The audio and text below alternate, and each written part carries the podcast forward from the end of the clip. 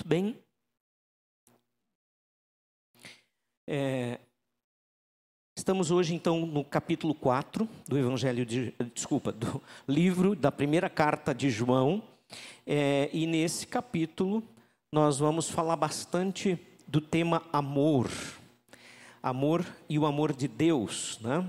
O nome da série né, é O Verdadeiro Amor. E, obviamente, este verdadeiro amor vem de Deus. E o título da mensagem de hoje é O verdadeiro amor vence o mundo. O mundo no sentido das coisas ruins, de tudo que vem contra aquilo que é de Deus, que é bom, né? E aí então nós vamos trabalhar sobre esse texto. Quero te convidar que você mantenha a sua Bíblia aberta. Nós não vamos ler o texto todo agora, mas durante a mensagem os versículos vão ser apresentados, né? Acho que deu um probleminha aqui. Vamos ver o que que houve. É, deve estar reconectando aqui, né? Então começo a introdução lembrando do nosso primeiro domingo, que foi com o Marcelo, né? que trouxe no capítulo 1 uma boa introdução e uma boa é, contextualização do conteúdo da carta. E eu queria lembrar algumas coisas para que a gente pudesse saber realmente o que estava acontecendo é, quando o apóstolo João escreve essa carta, né? É, bom, a autoria dada a ele, mesmo que ela não é identificada, como vocês já sabem, ouviram, para uma, não para uma igreja específica ou para pessoa específica, não, um destinatário específico, e por isso que ela é considerada uma epístola, uma carta geral para todos. E a maior parte das cartas do Novo Testamento, né, como esta de João, tratam do surgimento da doutrina herética do gnosticismo, que já ouvimos também falar sobre isso. O próprio Marcelo trouxe uma boa é, um bom resumo, resumo a respeito, né? que era uma mistura da filosofia grega com a teologia judaica. E, e uma das falsas doutrinas que estava entrando na igreja, distorcida, que distorcia o evangelho de Jesus, né? dizia que Jesus não tinha um corpo físico, porque o gnosticismo entendia, e entende até hoje, que o, a matéria é má, né? o físico é ruim, mas o espírito é bom. Então, se Jesus era mesmo de Deus, da parte de Deus, ele não poderia ter um corpo. Né? Só que isso traz um grande problema. Ah, se formos olhar isto entrando na igreja, trazia um problema que nós vamos olhar mais adiante, né, com relação à própria salvação que Jesus vem oferecer. E para entender um pouquinho melhor também, nós podemos ver que o, o, o, o livro ele é dividido. Ok, não está passando aqui? Ah, passou, tá. Que é que chegou antes, né? Eu estou conectado aqui, vocês estão passando de lá, só para a gente se afinar. Está passando aí? Ixi, então tá. Então eu vou fazer sinal assim, tá? Vou fazer isso aqui, vou esquecer o meu, a minha apresentação aqui. Problemas técnicos, né?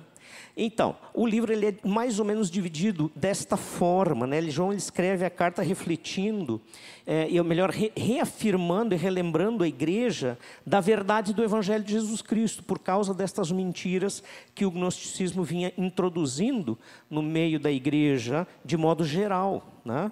no primeiro século e especialmente ali já estava bastante difundido. E ele fala, e ele traz isso basicamente em dois blocos definidos. É, e o seu propósito era então refutar essa mentira. Né? E o primeiro bloco, a gente vai ver ali que é Deus sendo apresentado como luz, né? e já vimos sobre isso, é, onde há a luz, as trevas não prevalecem. E o segundo bloco, que então começa do capítulo 3, 11 até 5,17, Deus é apresentado como Deus sendo o amor, o verdadeiro amor. Né? É, no primeiro bloco, quando diz que Deus é luz, o versículo 5 é, começa dizendo, que depois da introdução, né, 5 dizendo: Esta é a mensagem que dele ouvimos e transmitimos a vocês: Deus é luz. E aí interessante que a mesma frase inicial, esta é a mensagem, é aplicada no segundo bloco, definindo bem direitinho os blocos onde João passa a aplicar de uma forma mais intensa esses dois princípios a respeito de Deus. Deus sendo luz e Deus sendo amor. É aí no versículo 11, que nós, do capítulo 3, que ele fala então, esta é a mensagem que vocês ouviram, mais ou menos repete o início, desde o princípio que nos amemos uns aos outros. Aqui não está falando que Deus é amor logo no início, mas ele começa a partir desta fala e vai apresentar dentro do nosso texto, porque o nosso capítulo está dentro deste segundo bloco, de 3:11 a 5:17, que é o capítulo 4, e é o que então queremos entender e estudar, né? Ok, qual é a principal verdade que queremos trazer nessa noite? A principal verdade é essa: que Deus é o verdadeiro amor que vence o mal. Não existe outra forma de amor ou outra forma de poder que possa vencer o maligno senão o próprio Deus. E dentro do nosso texto, eu quero apresentar para vocês duas verdades a respeito disso. E a primeira delas é que João refuta o falso evangelho utilizando o verdadeiro evangelho. Então, muito interessante que dentro do capítulo 4, do primeiro versículo até o 6, ele vai apresentar isso desta forma. Como disse, vamos lendo aos poucos os versículos, agora vamos nos concentrar do 1 ao 6. E ele começa dizendo assim: pode passar o slide, ok? Amados, não creiam em qualquer espírito, mas examinem os espíritos para ver se eles ah, para ver se eles procedem de Deus, porque muitos falsos profetas têm saído pelo mundo. E era uma verdade não apenas para aquela época. Certamente é uma verdade que atinge a cristandade de hoje, do mundo inteiro, né? Falsos ensinos atribuídos à palavra de Deus ou a Jesus e à igreja de Cristo. Mas ali era muito forte, naquele momento, a questão do gnosticismo. Então, em meio a essas heresias do gnosticismo, muitas vezes aquelas meias verdades que acabam parecendo serem um princípio, atrapalham demais o corpo de Cristo, e era o que vinha acontecendo. Então, misturavam, como foi dito desde o início, a filosofia grega, a filosofia romana, com o pensamento hebraico. E aí fazia uma confusão danada. Né? E aí João deixa muito claro, para que não acontecesse o engano, vem um alerta nesse primeiro uh, uh, início aqui do nosso parágrafo, do nosso texto, que diz: provem os espíritos, para ver se procedem de Deus. Provem os espíritos. O motivo, a continuação do versículo explica porque muitos falsos profetas têm saído pelo mundo. Então, cuidado, não escute tudo que você ouve por aí como sendo verdadeiro, sem antes conferir na palavra de Deus, sem antes ter certeza que é algo que não vai contra o evangelho de Jesus e tudo aquilo que nós os ensinamos, vos ensinamos desde o princípio, diz o apóstolo João. Paulo vai fazer isso nas cartas dele, diversas vezes. Né? Então é algo muito sério e algo, gente, que não é passado, é algo presente é algo que você e eu precisamos continuamente prestar atenção. Neste momento, agora, você sentado, olhando para mim, prestando atenção, você precisa ter certeza de que o que está sendo dito tem embasamento na palavra de Deus, senão precisa ser contestado. E o João continua dizendo: vocês podem, aliás, antes de, de, ler o texto, vem a pergunta: se nós devemos provar os espíritos. Vem a pergunta: de que maneira? Como é que eu posso saber se um ensino, se um espírito vem de Deus ou se vem do maligno? E aí ele continua dizendo: vocês podem reconhecer, versículo 2, o espírito de Deus e também pode ser interpretado, né? Parênteses aqui, ou o espírito que vem de Deus, uma ideia de ensino, né? Deste modo. Dois pontos, e aí ele fala o modo Todo espírito que confessa que Jesus Cristo veio em carne procede de Deus. Mas todo espírito que não confessa Jesus não procede de Deus. Esse é o espírito do anticristo, e de novo parênteses aqui, podemos entender que é espírito que vem do anticristo, acerca do qual vocês ouviram que está vindo e agora já está no mundo. Já já vamos falar desses dois tempos. Antes eu quero falar de outra coisa aqui. Né? É, veja, ele deixa claro de novo que quem vem de Deus? Aquele que confessa que Jesus tinha um corpo físico, que era 100% Deus, mas também 100% homem. Tendo conhecimento desse pensamento gnóstico, que estava se infiltrando, né? Uh, dentro do contexto que nós acabamos de ver, nós podemos entender que João se refere a isso nesse momento, dizendo: gente, é claro que Jesus Cristo veio em corpo. Se Cristo não tivesse corpo físico, toda a sua obra teria sido em vão. Sabe por quê? Porque não haveria ocorrido a morte pelo pecado. Como é que um espírito morre e ressuscita? Né? Como ele passa pela morte física? Ele não pode passar pela morte física. Né? Nem pela ressurreição do corpo para a vida. Era necessário que isso acontecesse para que Jesus fosse vitorioso sobre a morte, para que ele pudesse ter o poder da ressurreição e nós pudermos, poder, podermos esperar o mesmo no dia de Cristo. Então, reconhecer a plena condição divina humana, ou seja, Jesus era, naquele período, 100% homem, carne, osso, inclusive vários textos vamos dizer que ele foi tentado em todas as coisas, a, a nossa semelhança, Quer dizer, ele teve a tentação que nós temos, porque tinha um corpo, porém sem pecado. Né? Mas ele também era 100% Deus, ele não deixa de ser Deus, ele não deixa a sua divindade por estar aqui em corpo para nos salvar. Né?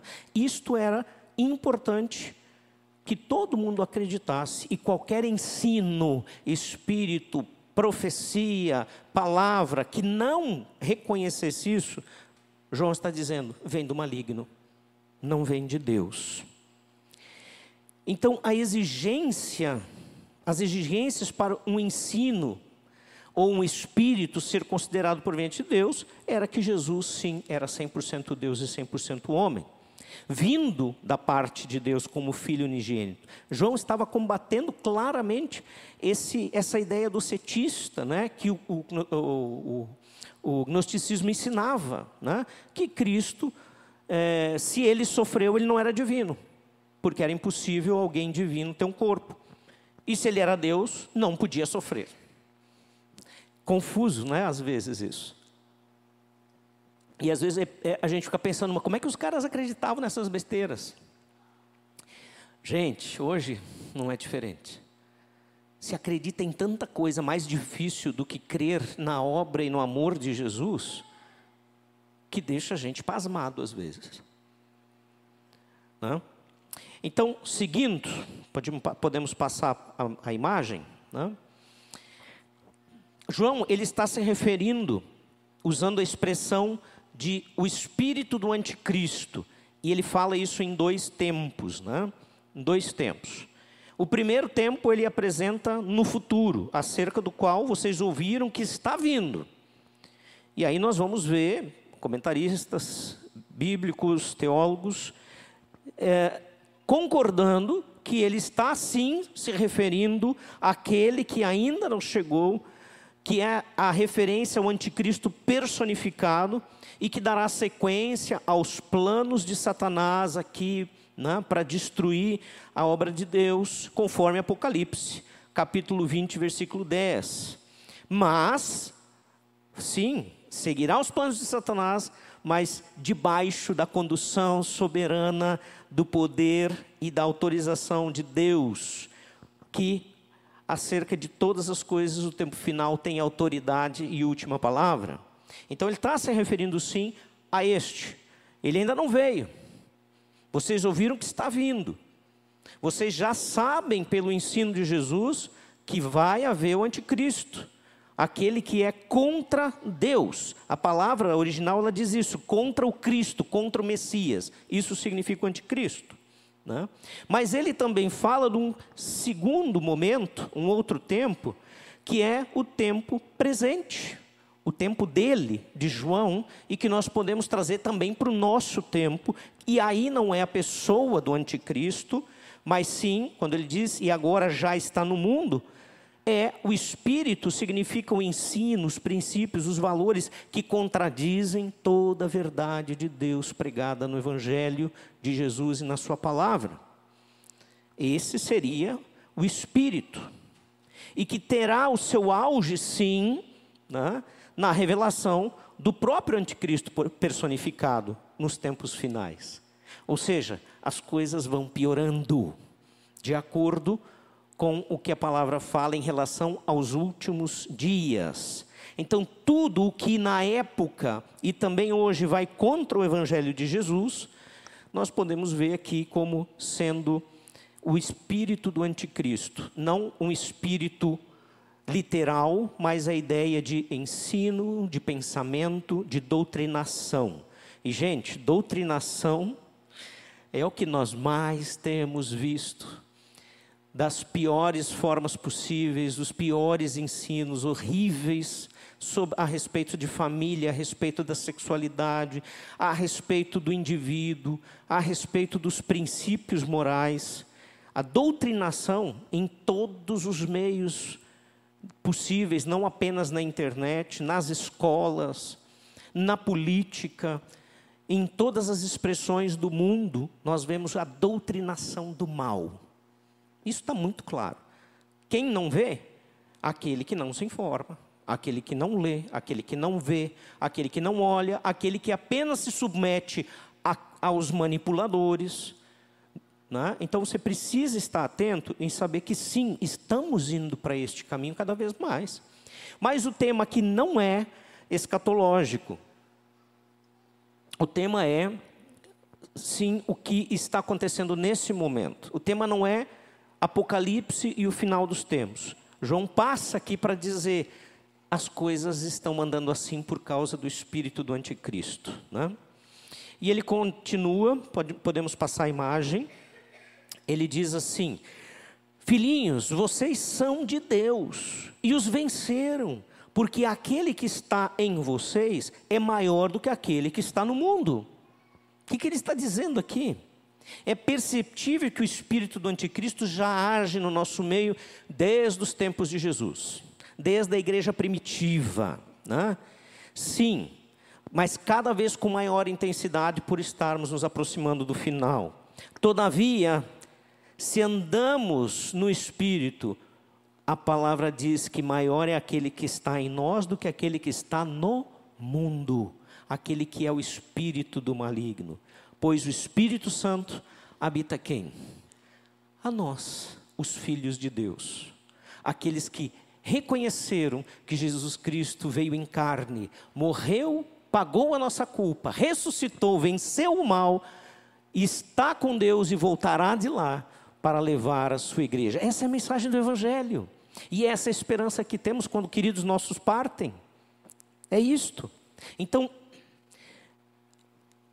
nós não precisamos temer quando olhamos para estas situações, sim, catastróficas, calamitosas, de anúncio de, de, de coisas ruins, e isso sendo cada vez mais concretizado nos nossos dias, quando nós cremos que o Espírito Santo habita em nós e ele é maior do que aquele que está no mundo. E que as coisas que estão acontecendo só acontecem porque estão no plano soberano de Deus.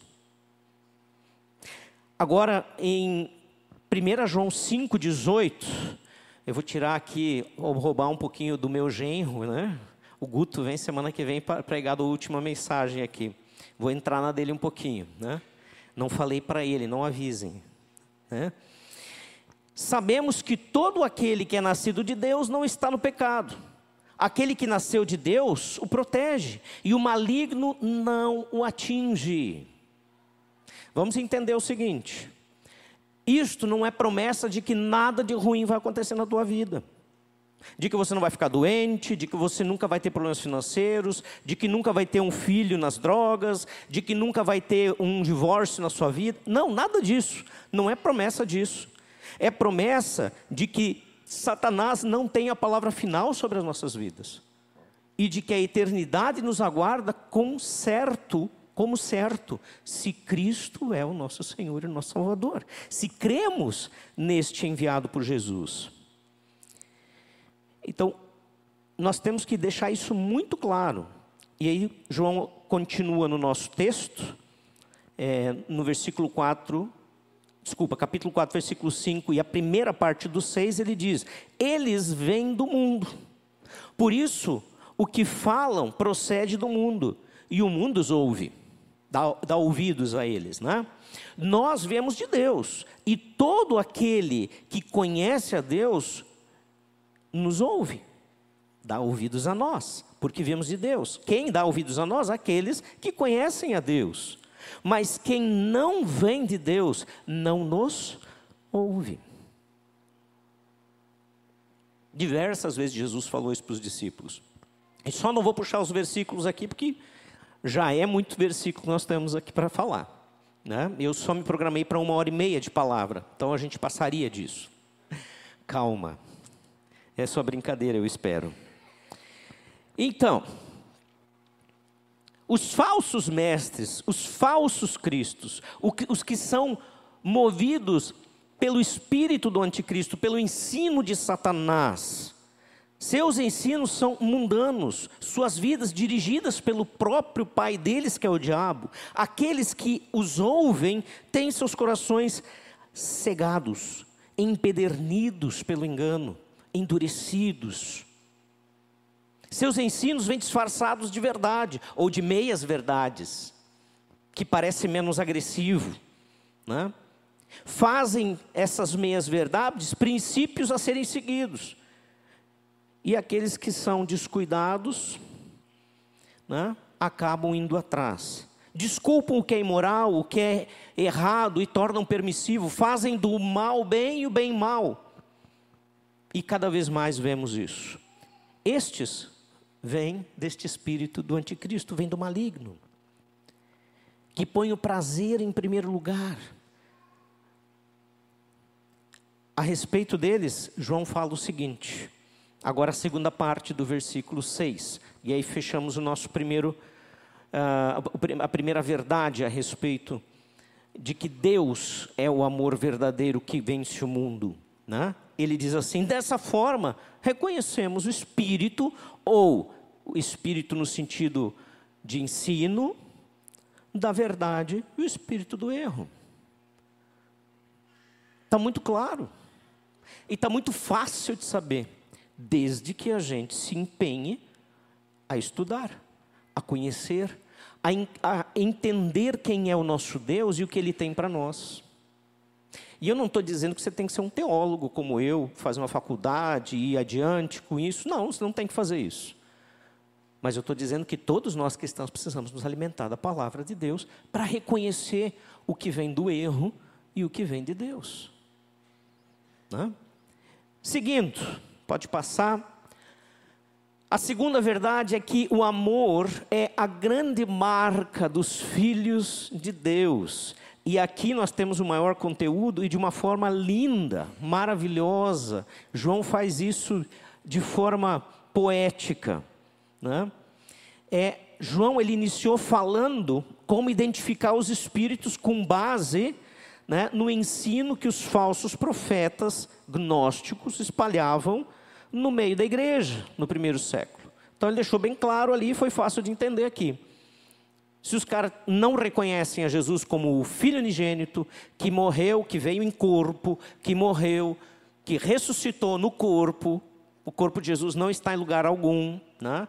Tanto é que na época lá, os soldados romanos, o Império Romano colocou a culpa nos discípulos, disseram que roubaram e esconderam o corpo, né? para que se acreditasse que Jesus ressuscitou. O interessante é que ele até hoje não foi achado. Né?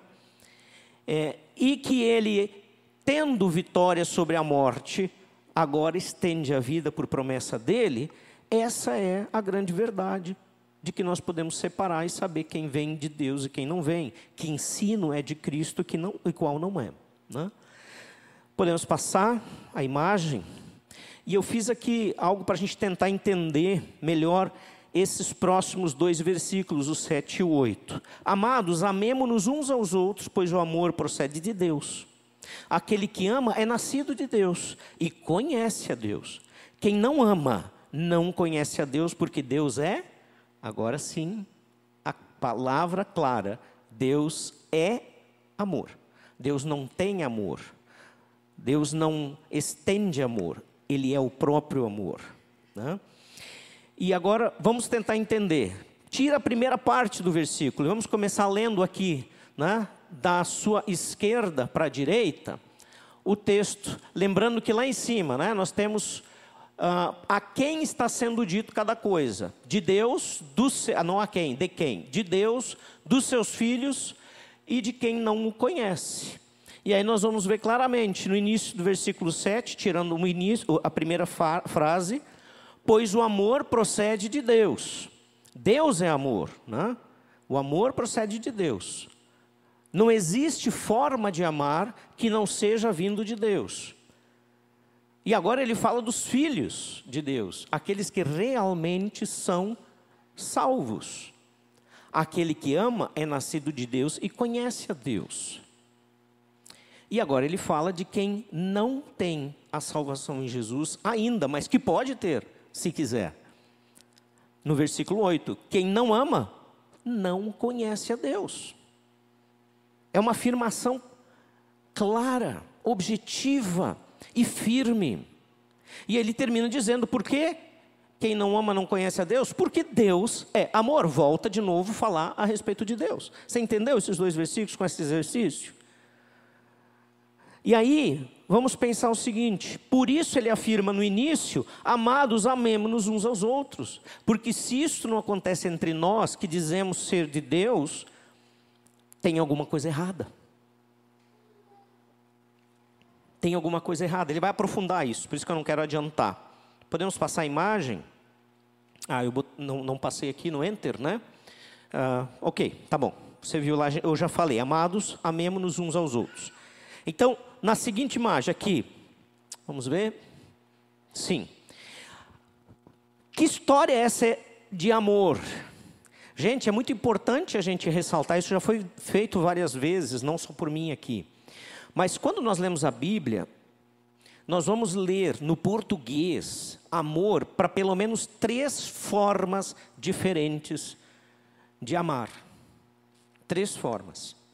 Agapau, né? que é essa que nós podemos ver ali, que está escrito ali uh, logo à esquerda no grego, e aí a transliteração, como ela está escrita e como se lê agapau, que é o amor sacrificial. O outro amor, esse eu não, não vou apresentar aqui, só para a gente saber, é filei, que é o amor relacional, de respeito, de amizade.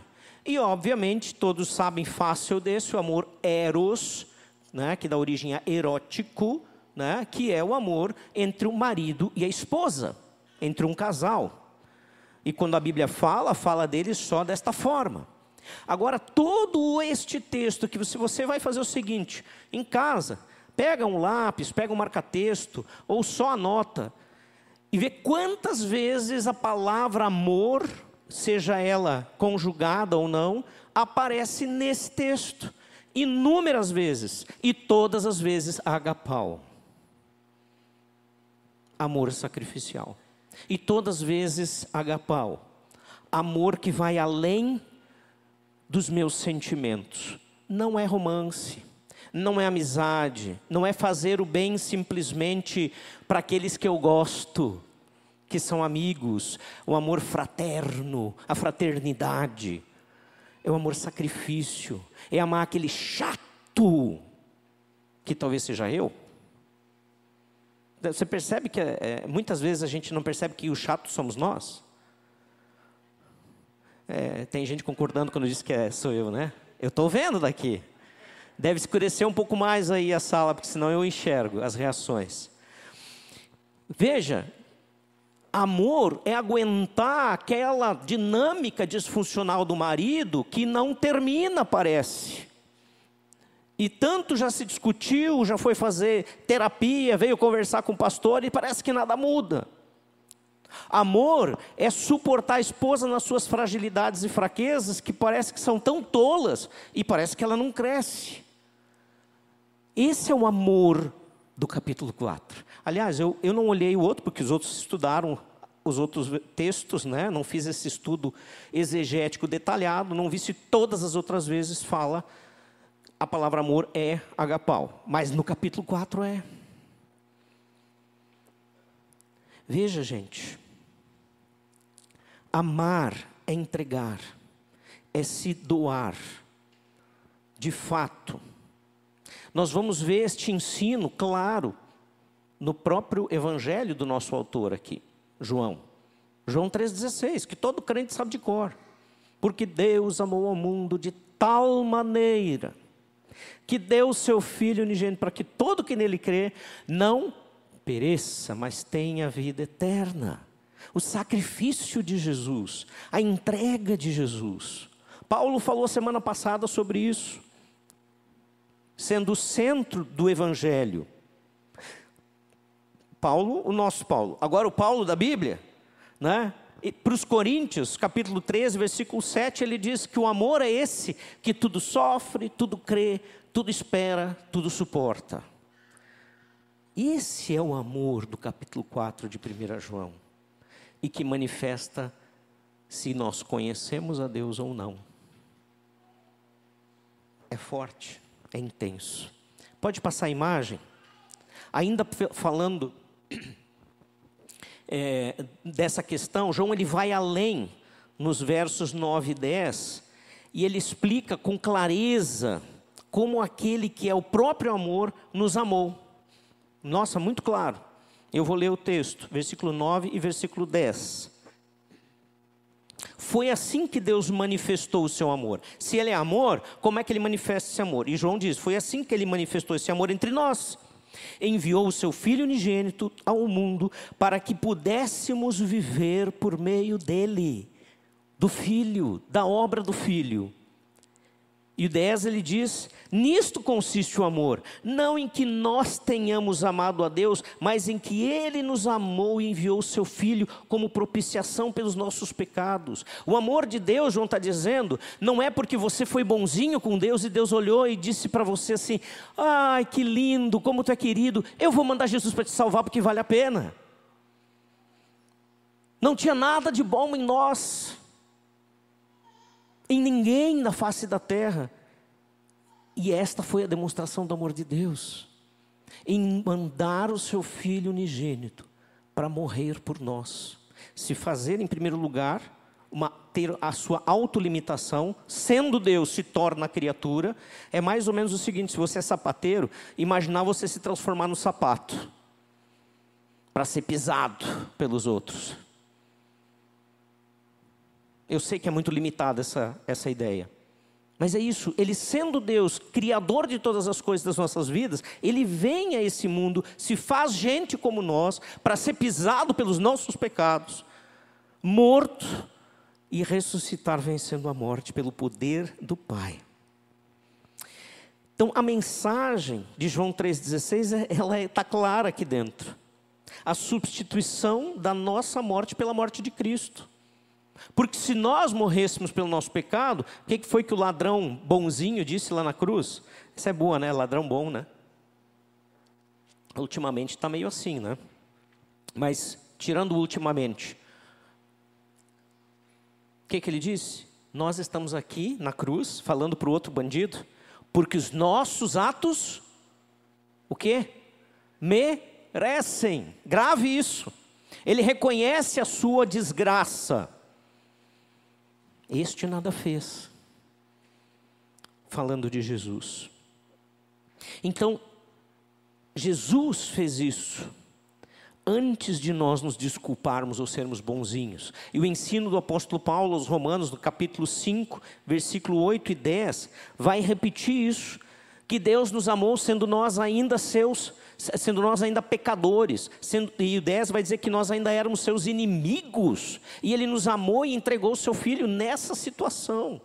Não porque eu fui para a igreja, me tornei um cara legal, não bato mais na mulher, não brigo mais com os filhos, então agora Deus Ó, tá legal, agora eu vou morrer por ti. Gente, se isso não é amor, eu não sei mais o que é. E se o amor de Deus, deixa eu só ver se nós estamos no lugar certo aqui ainda. Sim, aqui permanece. E se o amor de Deus por nós é tamanho, como não alcançar este mesmo amor imerecido aos nossos irmãos e ao nosso próximo? Então, dizer que eu recebo esse amor de Deus, que Ele me transforma, que Ele me salva, e eu não alcanço da mesma forma, é contraditório. Versículo 11 do nosso texto diz: Amados, visto que Deus assim nos amou, de tal maneira, o que, que ele diz? Nós também devemos nos amar uns aos outros. É por causa dele, não é por causa de ti que eu te amo. É por causa dele, não é por causa de mim que você tem que me amar. É por causa dele que você tem que amar o seu marido. E é por causa dele que você tem que amar a sua esposa. É isso que ele está dizendo. E aqui vemos a marca de nascença que fica nos filhos de Deus, o Deus que é amor. Versículo 12. Ninguém jamais viu Deus, viu a Deus. Não? Se nos amarmos uns aos outros, Deus permanece em nós e o seu amor está aperfeiçoado em nós. Amar-nos mutuamente é a marca que nos identifica com o nosso Pai, que é amor. O amor mútuo é o DNA de Deus em nós. E quando este amor não acontece, talvez eu seja um bastardo. Mas Deus amou os bastardos. E em Jesus os enxerta, todos nós bastardos, não merecedores, mas precisamos receber o DNA do Pai. O amor que é a nossa marca de filhos, não pode ser expresso e vivido pela nossa força. Você não vai conseguir amar o chato do teu marido te esforçando, por um tempo sim. Você não vai conseguir suportar as ladainhas da tua mulher te esforçando, porque afinal você ouviu uma pregação e diz que você tem que se esforçar. Não consegue. Não e ponto final. Não é possível amar desta forma por nós mesmos, mas por meio do seu Espírito que habita em nós, isto é possível. E no versículo 13, João diz isso claramente: sabemos que permanecemos nele, ou seja, eu sei que eu sou de Cristo, e ele permanece em nós, que ele está em mim, porque ele nos deu o Espírito, e pelo Espírito Santo é que estas coisas são possíveis acontecer, e que também é possível pedir perdão quando nós erramos, perdoar quando somos tremendamente ofendidos. Aquele que escreve a carta é testemunha ocular da manifestação de Deus por meio do seu filho, nós não podemos esquecer isso. João é o discípulo amado, e no versículo 14 ele deixa claro isso. E vimos e testemunhamos que o Pai enviou o Filho para ser o Salvador do mundo. Eu vi, disse João, eu sei, eu reconheci o Salvador, eu vi ele morto na cruz, e eu vi ele ressurreto. 40 dias entre nós e mais de 500 discípulos, está na Bíblia, viram esse Salvador ressurreto. João vai ampliar o conceito, não? Pode ficar aí ainda, daqui a pouquinho passa. João amplia o conceito do amor como nossa marca de filhos por meio da confissão pública. Versículo 15: Se alguém confessa publicamente que Jesus é filho de Deus, Deus permanece nele e ele em Deus. Queridos, confessar publicamente não significa você sair por aí agora, amanhã, que nem um doido, né, varrido. Eu sou de Jesus, Jesus te ama, Sabia que Jesus me salvou? Aí você chega na padaria, bom dia, sabe que eu sou cristão? Não. Não é assim. Isso é esquisitice. Confessar Jesus publicamente extrapola o testemunho falado. O falado, com sabedoria, no momento certo, é apropriado. Mas ele inclui a novidade de vida e o bom testemunho do proceder cristão. Diante das dificuldades, diante das injustiças, diante da honestidade que você tem que aplicar todos os dias na sua vida, as pessoas querem enxergar em você o Cristo que fez transformação. Eles querem ver o DNA e querem olhar para ti e dizer assim: esse sim é filho de Deus. Até quando você peca. Porque quando você peca sendo filho de Deus, o amor de Deus te constrange, te leva ao arrependimento e à restauração. E as pessoas dizem: Nossa, como é que isso aconteceu? Eu nunca imaginava que ele ia se aprumar de novo. Aconteceu porque não foi você, porque foi o Espírito de Deus que fez isso em você. O apóstolo João, ele também afirma que por conhecermos o amor de Deus por nós, em seu Filho Jesus Cristo, nós podemos confiar nesse amor de que Ele é a garantia da nossa salvação. Que nós vamos permanecer em Deus, versículo 16. Versículo 16 diz assim: Assim conhecemos o amor que Deus tem por nós e confiamos nesse amor. Assim como conhecemos, com tudo isso que João já falou até aqui. Olha, tudo isso que eu estou dizendo para vocês, João está dizendo mostra que nós conhecemos o amor que é Deus e que Deus tem por nós, e nós confiamos nesse amor. E confiar nesse amor significa o quê? Porque ele diz logo em seguida que Deus é amor. Todo aquele que permanece no amor permanece em Deus e Deus nele. Então, quando ele diz que confiamos no amor de Deus, nós confiamos na promessa da salvação que vem por amor e não por mérito nosso. Agora sim, pode passar o próximo slide.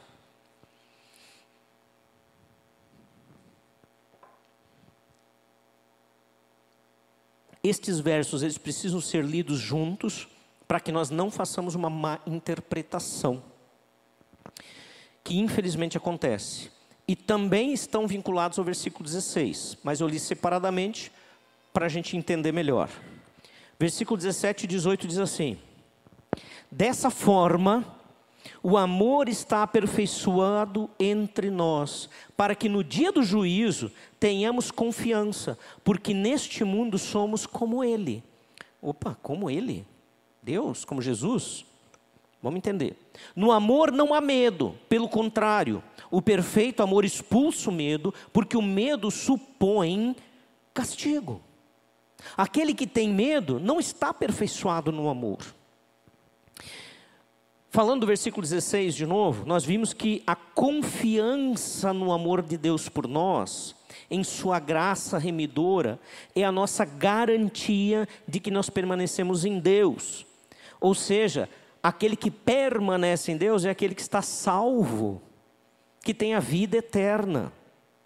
Agora ele nos fala que o amor de Deus é a nossa confiança, ele usa de novo a mesma palavra, confiança, para o dia do juízo de que não seremos condenados, porque no dia do juízo todos nós compareceremos ao tribunal de Cristo, porém aqueles que foram justificados por Cristo só vão ter o carimbo do tetelestai. Lembra o que é o tetelestai? Quando Jesus disse lá na cruz: está consumado ou está pago?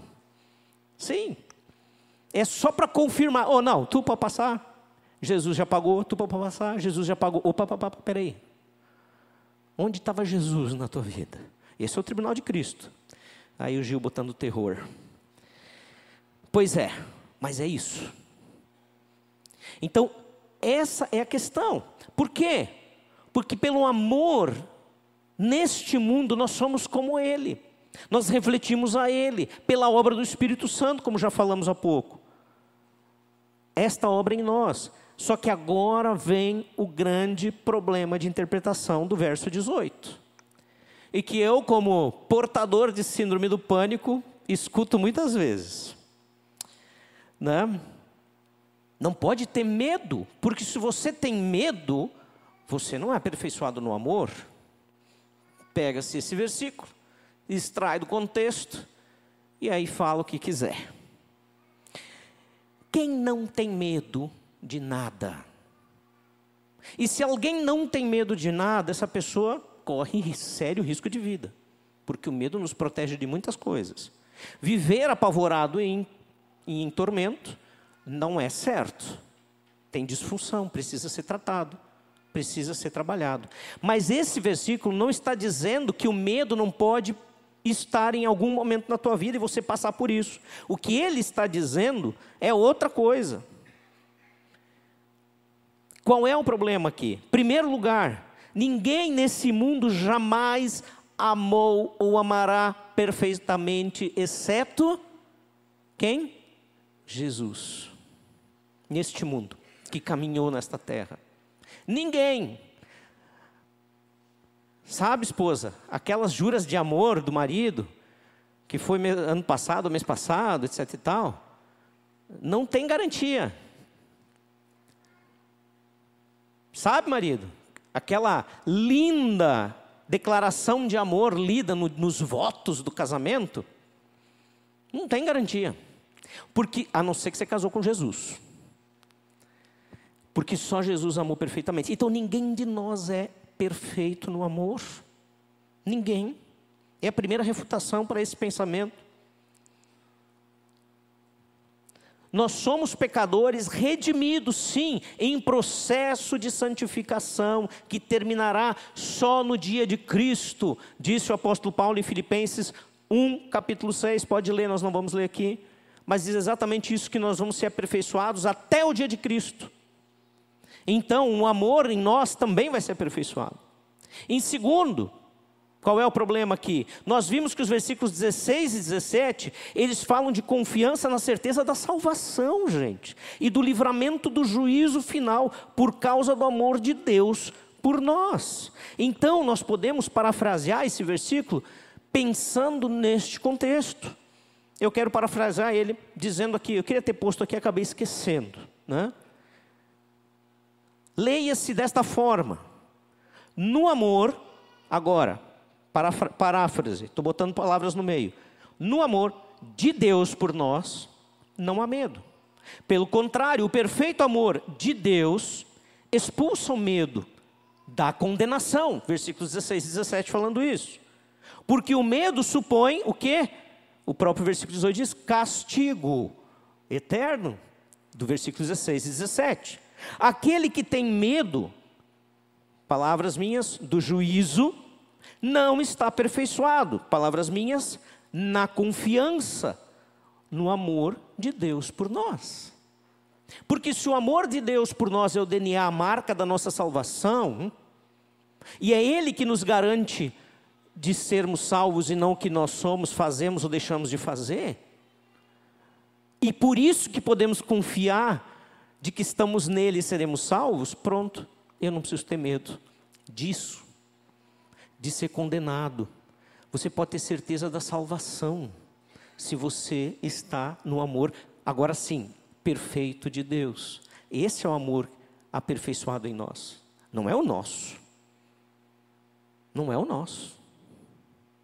2 Timóteo, capítulo 1, 6 a 10, nós vamos ver a confirmação do apóstolo Paulo no mesmo pensamento, especialmente no versículo 7, quando ele liga, eu não vou ler o texto, você pode ler em casa, está anotado aí, você pode recuperar na, na live, pode me pedir um material. Então, segundo Timóteo aí, né? Ele confirma esse mesmo pensamento e o versículo 7, ele faz essa ligação com a coragem, com a salvação pela graça e o poder para testemunhar sem medo. Dentro da mesma ideia que nós temos aqui nesses três versículos 16, 17 e 18. Paulo falando, não João agora, né, a Timóteo.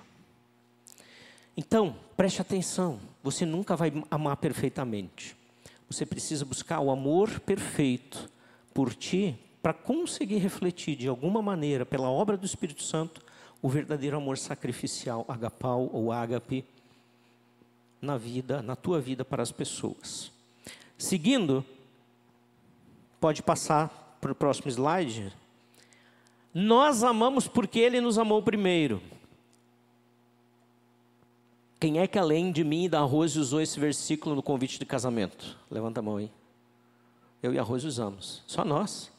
Eu acho que esses dias eu ouvi alguém falando, talvez não está presente. Hum? Ah, quem? Ah, Aninha. Né? Ok. Muita gente usa. Muitas vezes eu faço o casamento e esse é um dos versículos que está lá. Né? E olha que interessante, nós amamos porque Ele nos amou primeiro. E olha, no nosso casamento isso deu certo. A gente não sabia, né, Rose? Lá na época a gente não sabia a profundidade desse versículo. Agora, 30 anos depois, a gente sabe. Não devemos nos esquecer que to, tudo aqui, todo o texto, ele está falando do amor ágape, ou agapau, e não de sentimentos. A maioria das vezes os casais botam por como sentimento, a ideia do amor bonitinho, sentimento. Em outras palavras, o amor eros, que termina na cama. E que não é pecado, que é lindo e bonito entre um casal abençoado por Deus. Tá? Mas não é esse amor. E não sentimentos, não é. Amar é escolha.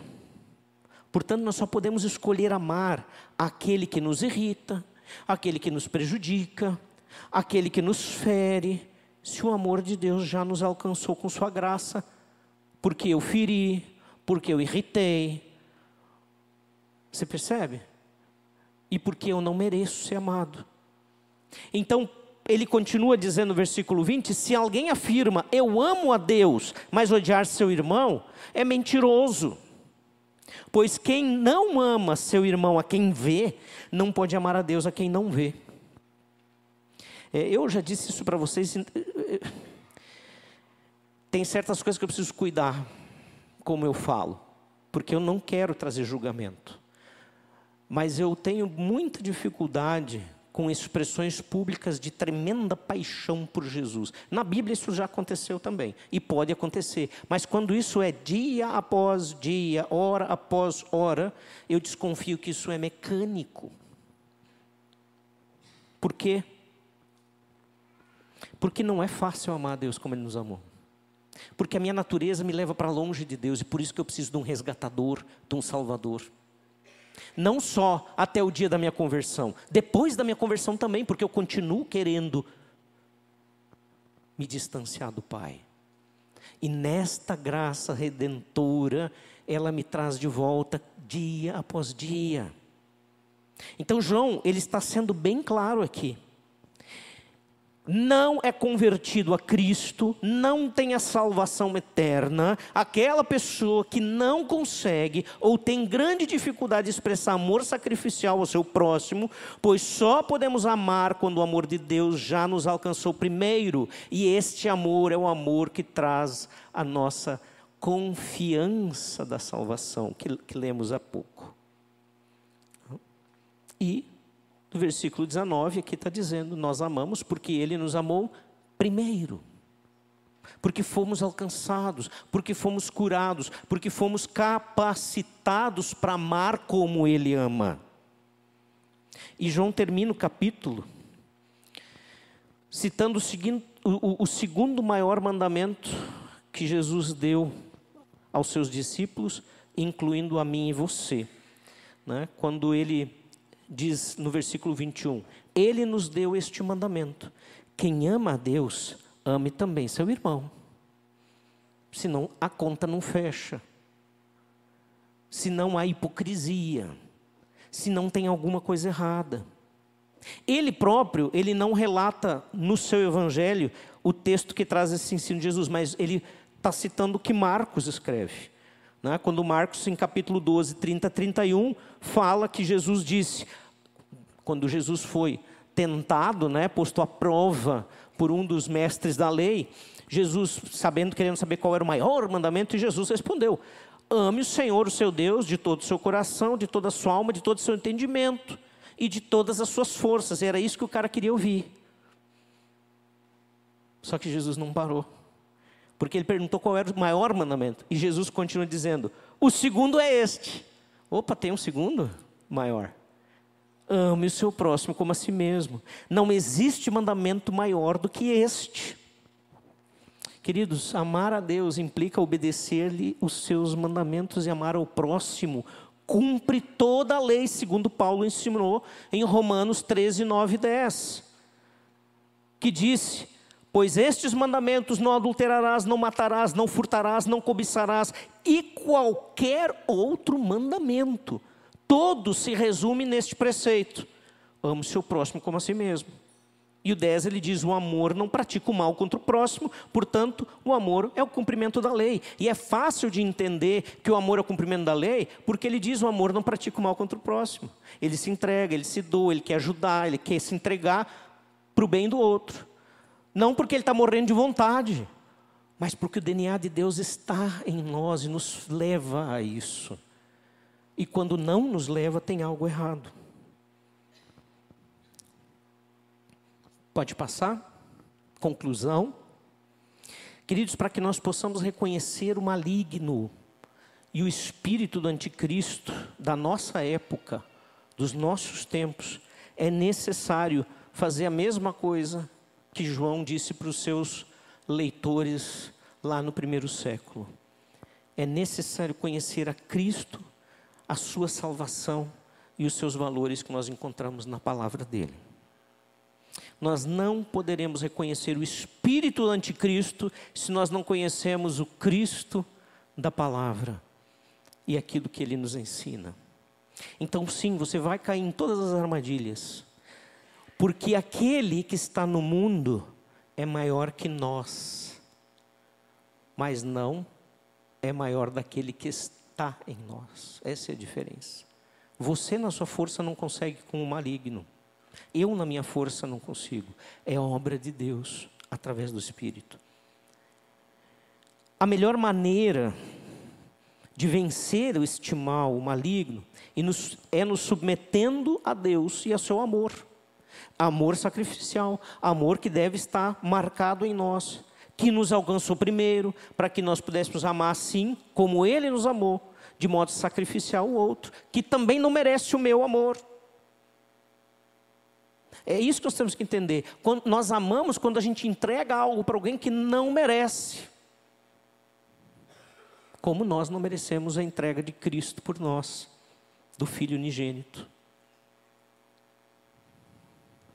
Esse tipo de amor não é segundo a nossa vontade, porque a nossa vontade, vontade é de dar um chute, é de largar um palavrão para o cara, é dizer, sai daqui, da minha frente. A nossa vontade nos momentos de sacrifício é dizer, ai, ah, hoje não dá, eu estou cansado. A nossa vontade é dizer, não, vou deixar esse programa para atender o cara. Essa é a nossa vontade. Por isso, esse tipo de amor não está eh, eh, ligado à nossa vontade, mas é sobrenatural segundo o sacrifício de Cristo. E somos chamados para vivê-lo desta forma. Os facilitadores já receberam as aplicações, ou a aplicação para a célula, e você vai ter oportunidade de refletir sobre isso. Se para amar o próximo, assim como Deus nos amou em Cristo, é necessário ser alcançado primeiro por esse amor e conhecer a Deus, considerando isso, vamos pensar o seguinte: qual foi o seu último investimento de tempo e dinheiro em algum curso ou treinamento da palavra? Daquilo que Deus quer na tua vida?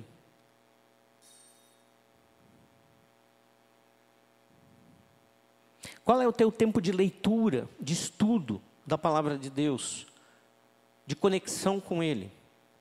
Não existe regras ou leis para isso. Existe um chamado para um relacionamento. É isso que a gente quer saber aqui. É isso que a gente quer refletir, pensar. Como está a minha vida? Como eu tenho dedicado tempo a esse Deus que tanto me amou, para conhecê-lo de verdade e não cair nas ciladas do inimigo? E por fim, tem um desafio, e você que vai na célula já pode ir se preparando para, o seu encontro, e orando e pensando. Vamos ser práticos. Escreve pelo menos algo né? e compartilhe uma meta para os próximos três meses para que você consiga crescer no amor de Deus e no conhecimento do seu filho. Amém? Vamos orar. Pai querido, muito obrigado por este amor tremendo que o Senhor tem por nós. Puxa, não há palavras para dizer que somos imensamente gratos, de que nós reconhecemos que em nós não há nada que mereça isso, e isso faz do Senhor o verdadeiro amor que vence o maligno. O maligno neste mundo, o maligno na nossa vida, tudo a seu tempo. Que o teu Espírito Santo que vem trabalhando no coração e nas vidas daqueles que estão te ouvindo neste momento, toque mais um pouco, traga clareza, ensine a tua palavra, ajude a entender, traga contrição, traga arrependimento, novidade de vida para mim, para os meus irmãos, para aqueles que ainda não são irmãos, mas que estão aqui sedentos, querendo te receber algo de ti e talvez nem saibam que o que eles precisam é a salvação. Ajuda que o teu Espírito Santo faça a obra. Em nome de Jesus. Amém. Amém, queridos. Desejo a todos uma boa semana. Que Deus nos abençoe e nos encha com a sua graça. Amém.